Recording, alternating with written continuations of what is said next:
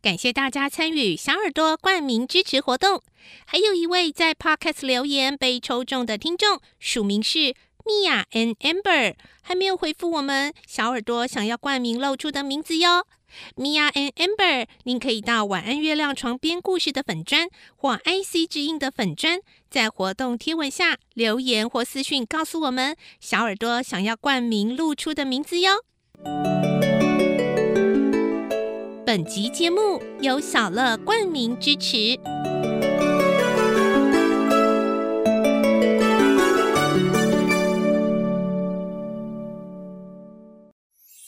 圣修伯里说：“每个大人都曾经是个孩子。”林肯说：“影响我最深远的是我的母亲以及她所说的故事。”我爱，月亮床边故事。晚安，月亮床边故事。小青姐姐邀请每一位大孩子、小孩子一起听故事，不管多忙。也要和你一起听故事。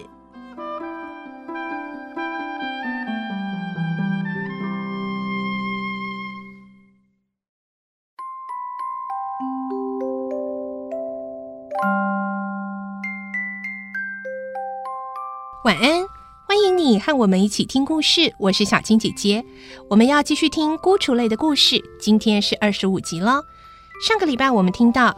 比尔和杜比要指使奥利弗进到一户有钱人家的豪宅去偷窃，而今天我们会听到奥利弗最后还是被强逼着从窗户钻进了豪宅，可是他心中已经暗自做了一个决定。来听今天的故事，《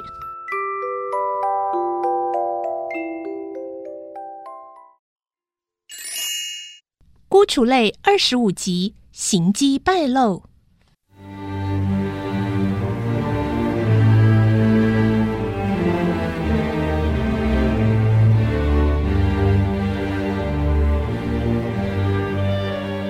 听着，奥利弗，比尔说：“你从这里进去，然后从前面的梯子上去，穿过客厅，到大门那里，把门打开，让我们进去。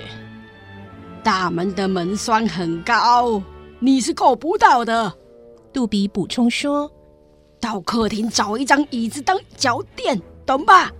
快一点，别慢吞吞的。”比尔用粗壮的双手抱起奥利弗。这时候，奥利弗已暗自下了一个决定。杜比把奥利弗推进窗口后，抓着他的衣领，慢慢的把他放到屋里的地板上。懂了没有？就是那个梯子。杜比从窗户外用枪指着客厅的方向。快去！奥利弗坚定的决定了。就算会死，我也要叫醒这家人。奥利弗一步一步走向梯子。喂，那小鬼怎么啦？比尔在窗外叫。呃，不对呀！杜比也喊着：“回来！”比尔大喊：“奥利弗，回来！”比尔的喊叫声划破了满屋的死寂，同时，啪的一声，梯子旁边的灯亮了。奥利弗慌慌张张地跑回窗边，比尔朝屋里开了一枪。这时，屋里跑出两个衣衫不整的男人，站在客厅前面，慌乱中举起长枪朝着奥利弗射来。一道闪光，一声大响，一阵烟，子弹击中了奥利弗。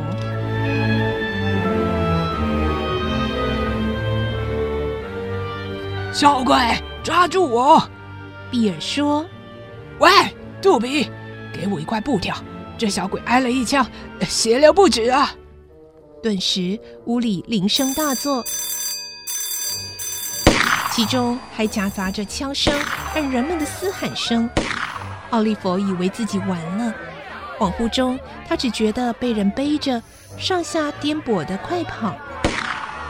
枪声和叫嚣声逐渐远去，随后他什么都不知道了。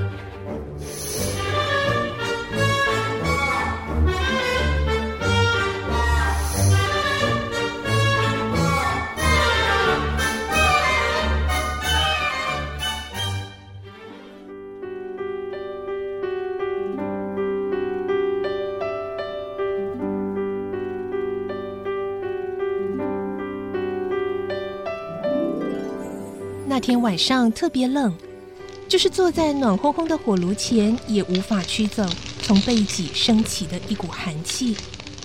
在救济院里担任女管事的寡妇科内太太，受不了这突如其来的寒冷，正整理床铺，想早点钻进被窝里睡觉。当她掀起棉被，刚要躺下，突然响起了一阵急促的敲门声。科内太太奏主了一声：“哎呀，哪一个天杀的！”满脸不高兴的下床去开门。对不起啊，太太。一位枯瘦的老妇人站在门口，好像有重要的事要说。有一位老太婆快要死了，那关我什么事啊？科内太太很严厉的说：“我又不能叫她不死。”啊，不不不，太太，老妇人回答：“她说在临终前有话要跟您说，所以想劳驾您前往。”哎，真是的，早不死晚不死，偏偏在这个时候。而且，科内太太离开房间时，满肚子不高兴，一路上唠唠叨叨的骂个不停。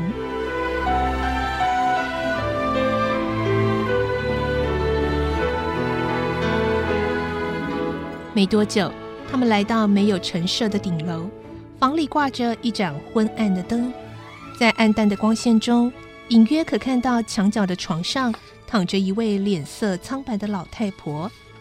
科内太太走进床边说：“要我来的是你吗？”床上的老太婆似乎听到声音，她微微张开深邃而黝黑的双眼，呆呆地望着科内太太。真讨厌。这么冷的天气还要我来这里？科内太太见他没有回答，又是一阵唠叨：“你是谁呀？”病重的老太婆认不出站在床前咕哝的人是谁。啊，幸亏你耳朵还听得见啊！科内太太说：“是我，哎，我是科内太太。”啊。是女管事科内太太啊！老太婆的声音显得很凄凉。有没有旁人？我有很重要的话想跟你一个人说。这里只有我和你两个人。科内太太一屁股坐在床边。唉，科内太太。老太婆长叹了一声，说：“十多年来，我一直为这件事耿耿于怀，可以说没有一天睡过好觉，所以想讲给你听，否则我死了也难安息。”哎。什么呀？有什么话就快说。科内太太不耐烦地说：“十年前的一个冬天晚上，天气就像今天这么冷。”老太婆合起双眼想了一想，然后用一种很空洞的声音缓缓地说：“我曾在这个房间的这张床上。”看护过一位年轻的妇女，那可怜的女人似乎从很远的地方跋涉而来。当村子里的人送她到这里来的时候，他的脚底磨破了，满脚都是灰尘和鲜血。